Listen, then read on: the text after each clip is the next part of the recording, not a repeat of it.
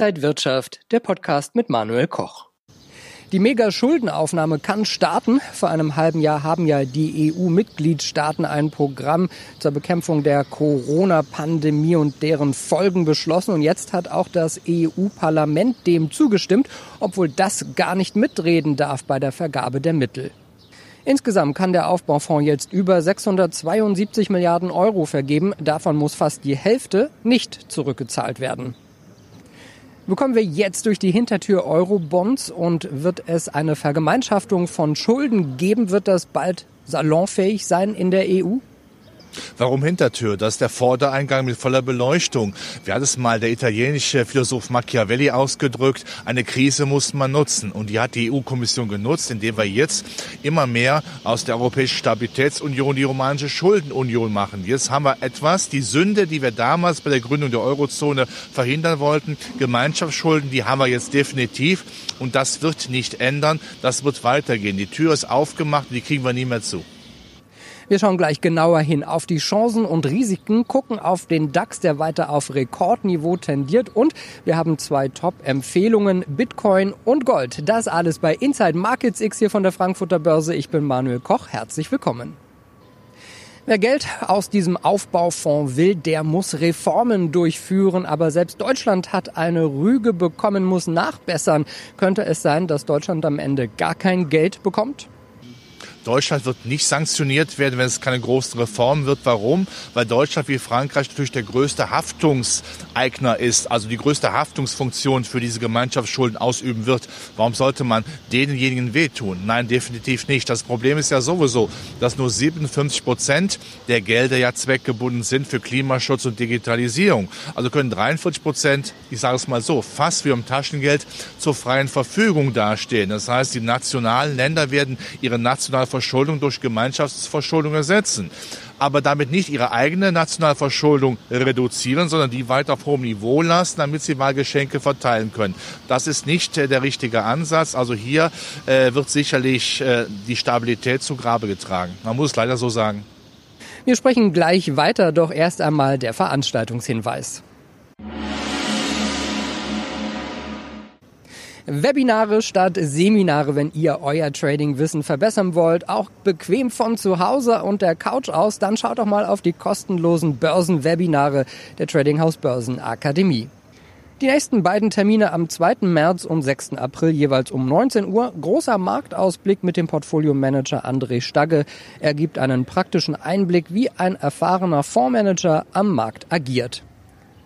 Meldet euch am besten gleich an und sichert euch euren Platz unter trading-haus.de.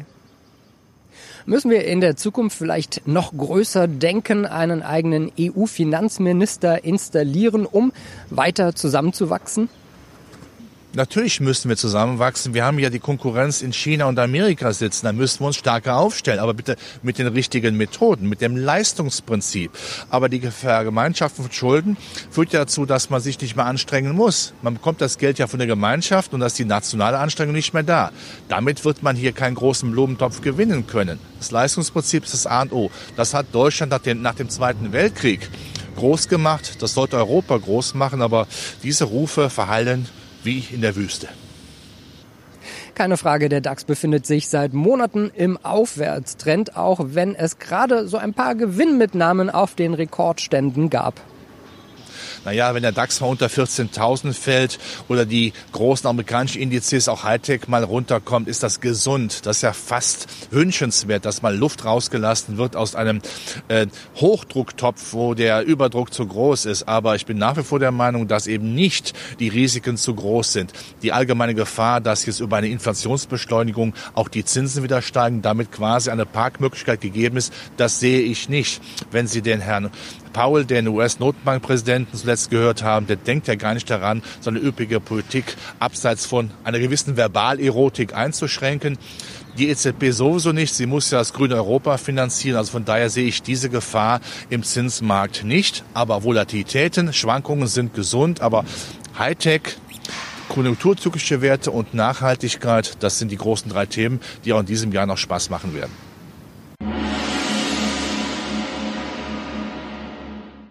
Und wir schauen jetzt auf die Top-Empfehlungen. Zuerst auf Bitcoin. Ja, und die Bitcoin Futures haben es in dieser Woche tatsächlich geschafft und die 50.000 US-Dollar Marke übersprungen.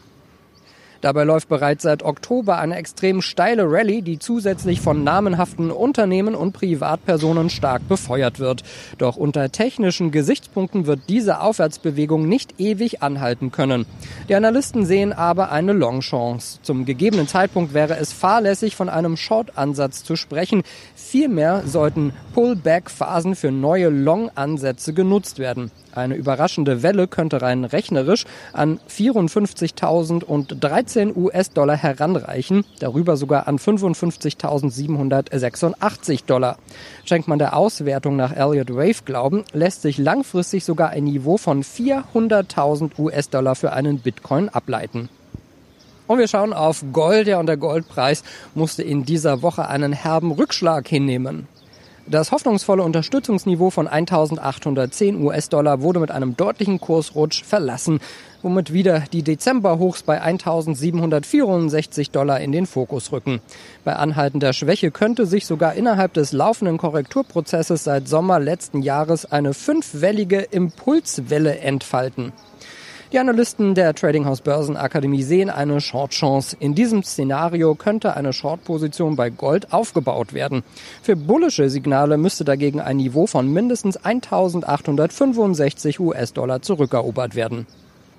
Wenn euch das Video gefallen hat, dann gebt mir gerne einen Daumen nach oben, kommentiert und postet. Und ansonsten sehen wir uns in der kommenden Woche wieder bei Inside Markets X. Ich bin Manuel Koch. Happy Friday.